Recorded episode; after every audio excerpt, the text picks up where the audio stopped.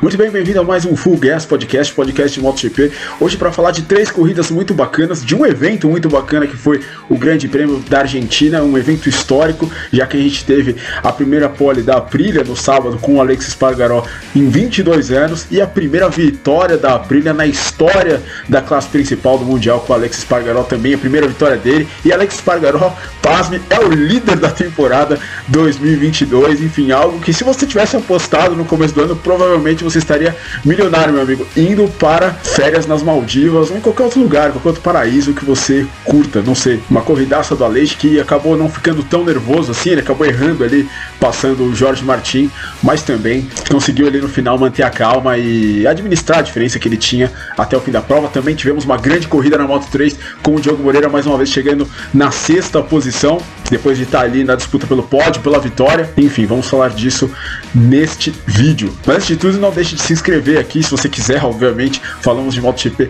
toda semana. Mas para começar, vamos passar o resultado da corrida aqui rapidinho. Alex Spargaró venceu com Jorge Martins em segundo, Alex Rins em terceiro, um pódio totalmente espanhol, na verdade top 4 totalmente espanhol, com Juan Mir também na quarta posição, depois do Peco Banhaia, o Brad Binder, o Maverick Vinhares que perdeu aí duas posições no finalzinho da corrida também, é, colaborando aí pro bom dia da Prilha, poderia ter sido quinto, mas chegou na sétima posição, depois o Fábio Quartararo, vamos falar da Yamaha, a Yamaha teve um dia muito difícil na Argentina, Marco Bezek e o Enel Bastianini, o ex-líder do campeonato, já que agora o líder é o Alex Spargaró, que somou 45 pontos agora com essa vitória. Brad Binder mantém aí o segundo lugar com 38, depois Enel Bastianini, o Alex Rins e o Fábio Quartararo na quinta posição. Mark Marques que não correu, a gente vai falar também do Marques já já, que é correr na semana que vem, tem 11 pontos, é o 15 colocado. Mas muito bem, GP da Argentina, o que dizer sobre o GP da Argentina? Uma corrida histórica aí, quando a gente for olhar nos livros é, no futuro, já que pela primeira vez a Aprilia vence uma corrida pela primeira vez e na largada de número 200 o Alex Spargaró vence uma corrida, não precisa nem dizer. Também é a primeira vez que ele lidera o campeonato, é a primeira vez que a Aprilia lidera o campeonato, além, claro, da primeira pole da Aprilia no último sábado e também a primeira vez que o Alex Spargaró faz uma volta mais rápida. Ele fez um hat-trick também, o primeiro hat-trick do Alex Spargaró, ou seja, muitos fatos aí positivos dessa corrida para o Alex Spargaró e para a Aprilia também. Ele que acabou não largando tão bem, o Jorge Martin largou melhor do que ele. Ele até ficou lado a lado ali com o Paul Spargaró na primeira curva, conseguiu é, ir para a segunda posição e ficou ali cozinhando o Jorge Martin a corrida inteira. Quem diria que a gente viveria para ver uma Aprilia cozinhando uma Ducati numa disputa de vitória? O Alex acabou cometendo até alguns erros, um na curva 1 e outros dois quando estava tentando passar o Martin ali na curva 5 no final da reta oposta, mas na terceira o Alex fez aquele block pass, né, quando você bloqueia a linha do adversário e entra na curva, e aí não teve jeito. Ele ficou na frente, o Martin até tentou chegar nele, mas no final o Martin meio que desistiu. Engraçado, com a baixa aderência da pista da Argentina, tava todo mundo usando o dianteiro mais macio e o traseiro mais duro. Então geriu muito bem os pneus Alex Spargaró, a Aprilia usou muito bem o conjunto que tinha, os pneus que tinham, e foi uma vitória histórica. Depois da corrida, o Jorge Martin falou que o ponto onde ele estava perdendo muito tempo pro Alex Spargaró era a saída da curva 4, ali exatamente a entrada da reta oposta, e era onde o Spargaró realmente estava chegando mais perto, estava faltando ali tração pro Martin. Enfim, o Alex Spargaró conseguiu chegar nele e fazer a ultrapassagem muito bom resultado, não só para ele, como para o campeonato também. A gente teve o Alex Rins no pódio, com isso são três corridas, três pilotos diferentes no pódio, são nove pilotos ao todo que já subiram ao pódio nessa temporada. Nos últimos dois anos a gente teve 15 pilotos subindo no pódio, ou seja, a gente já está quase chegando nesse recorde e a gente está apenas na terceira corrida de 21, o maior calendário da história da MotoGP. E além disso, as seis motos já foram para o pódio. E as três motos que venceram foram uma Ducati 2021, uma Aprilia e uma KTM, ou seja, se você também apostou nisso, você ganhou muito dinheiro. Mas enfim, Alex Spargaró, homem do dia, não tinha o que fazer, eu acho que ele só perderia essa corrida se perdesse para ele mesmo. Ele tinha o melhor ritmo, mostrou isso durante os treinos. A Aprilia era a melhor moto, pasme você, no Grande Prêmio da Argentina. E ficou muito claro isso quando ele estava ali cozinhando o Jorge Martin. O Jorge Martin não conseguia ir embora de jeito nenhum.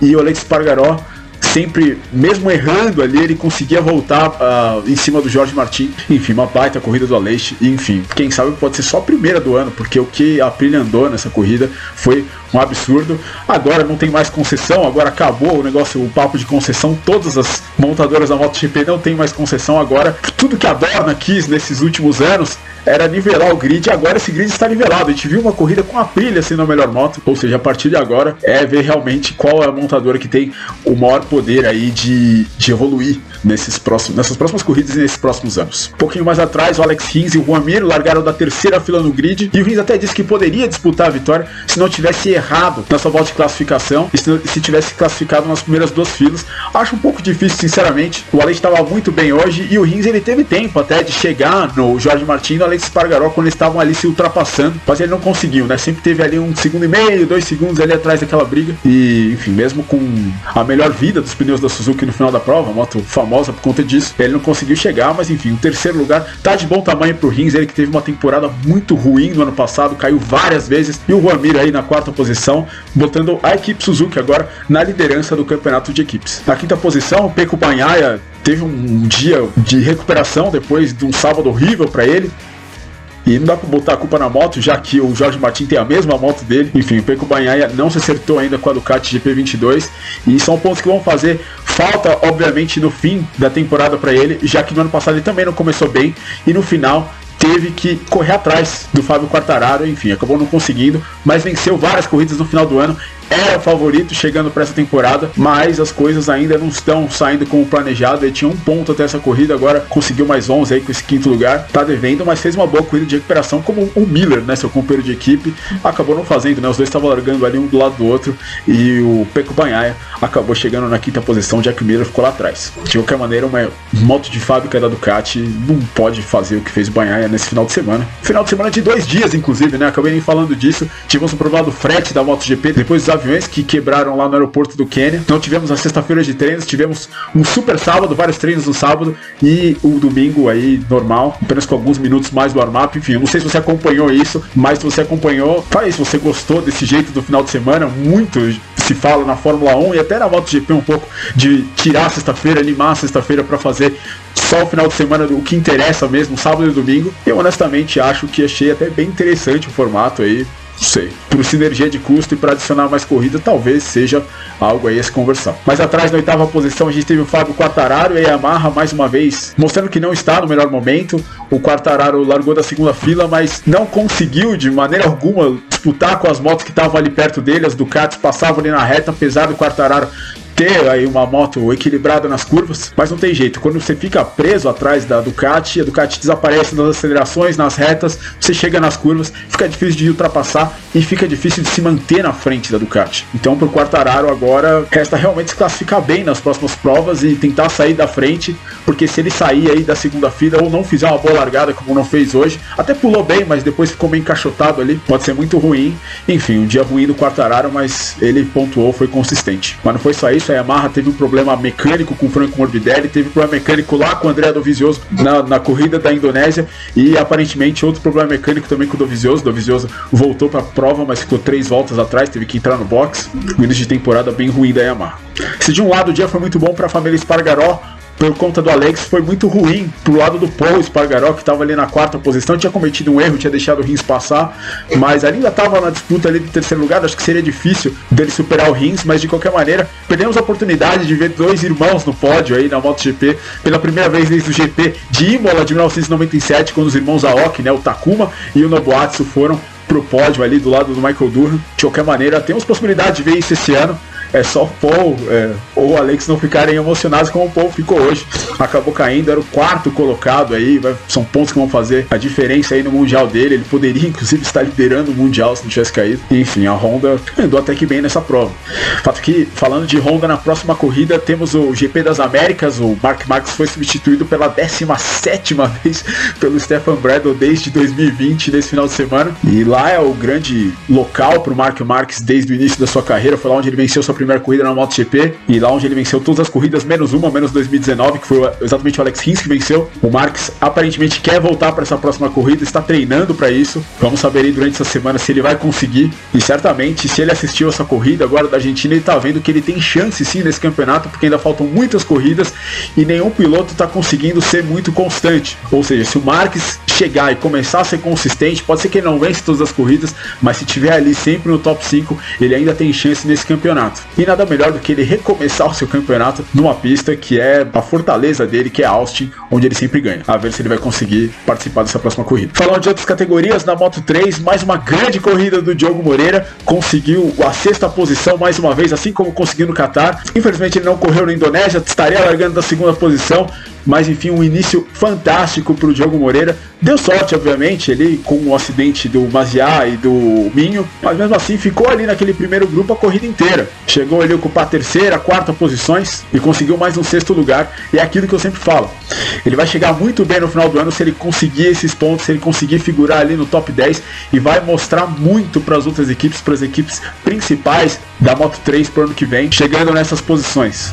É uma equipe nova, ninguém esperava muito do Diogo Moreira. Ele tem um companheiro de equipe experiente que é o Ryusei Yamanaka. E o japonês não tá vendo nem a cor dele na pista. E ele tá conseguindo vários resultados bons aí seguidamente. Passou inclusive o Daniel Rolgado na última curva da prova, ou melhor, na penúltima. Ele que tá na equipe do Aki Ayo, que tá com dois pilotos aí nesse ano, depois da temporada do sonho do Pedro Acosta no ano passado. Dois pilotos que não estão entregando. Mas Iá, obviamente, hoje não foi culpa dele. E o Rolgado que se esperava mais. Quem sabe aí o Diogo Moreira não pode cavar, ele que já fez um teste pela equipe do Aki Ayo, pode pode cavar uma vaga aí pro ano que vem. Mas tem muita água para passar por debaixo dessa ponte aí e ele precisa de resultados para isso. Passou uma corridaça do Sérgio Garcia, do Denis Foggia. No final, quase o Sérgio Garcia perdeu a corrida. O Denis Foggia foi ultrapassado na penúltima curva ali, mesmo com o Tatsuki Suzuki ali tentando um, uma espécie de escudeiro ali pro, pro Denis Foggia na última volta. Mas o Sérgio Garcia passou os dois e passou o Foggia e conseguiu aí sua primeira vitória no ano, quarta na carreira. De qualquer maneira, boa corrida pro Foggia que saiu atrás, né? Saiu inclusive exatamente atrás do Diogo Moreira. O Diogo saiu em décimo, ele saiu em décimo primeiro, conseguiu se recuperar para a segunda posição. Já na Moto 2, o Celestino Vietti mais uma vez foi dominador, assim como foi no Qatar, mas nessa corrida ele acabou tendo uma sorte aí, né, podemos dizer, com o Fermin Aldeguer, que saiu da pole position, o piloto mais jovem a fazer uma pole position na história da classe intermediária do Mundial, superou o Jorge Lourenço que conseguiu em 2005 nas 250 a primeira pole com 18 anos, ele com 16 aí, quase 17 agora, fez sua primeira pole position, mas é um pouco de azar ali, o Viet acabou errando, ele tentou colocar ali do lado do Viet, acabou batendo com o Viet e, enfim, foi ejetado ali da sua bosco escuro, poderia ter feito uma boa prova, mas acabou caindo ali por azar, mas de olho nele aí, que esse ano tem muito aí para mostrar. E você vê o companheiro de equipe dele, o Fenati, com toda a experiência, tá andando lá atrás. Na segunda posição, o Somkiat Chantra, que dominou a corrida na Indonésia. O tailandês andou muito bem, atacou o Viet, o Viet depois devolveu, mas de qualquer maneira aí vai vai surpreendendo muito o Somkiat Chantra, ele que não participou da primeira corrida do ano, estava machucado, ganhou a segunda e agora chega em segundo na terceira. É uma revelação do ano, assim como o companheiro de equipe dele, o Ayogura, que ali nas últimas voltas conseguiu ali num duelo ficar na frente do Aaron Canet e conseguir aí o seu pódio aí, os dois pilotos do Honda Team Asia no, no pódio, enfim, o Takaki Nakagami que já está na MotoGP há algum tempo, essa linha de sucessão dessa vaga asiática da Honda na MotoGP aí, tem dois caras aí que estão louquinhos aí para pegar a vaga dele, vamos ver aí se ele consegue responder, acho muito difícil, Nakagami já está há algum tempo na MotoGP, mas esses dois aí vêm com fome e com certeza querem essa vaga. Viet vencedor da prova, Chantra segundo, Ai Ogura na terceira posição no campeonato. Viet tem 70 pontos, 21 na frente do Cané e o Chantra é o terceiro colocado. Acabou que eu não dei classificação da Moto 3 aqui, né? O Sérgio Garcia, que ganhou a corrida, é o primeiro, tem 56. Fodia na segunda posição, depois do Zanguevara. O Diogo Moreira é o oitavo colocado com 20 pontos. Muito bem, por esse podcast é isso. Espero que você tenha gostado. Muito obrigado por você chegou até aqui. Considere se inscrever no canal Considere um like se você gostou. E a gente se vê na semana que vem, na próxima corrida Grande Prêmio das Américas. Um abraço.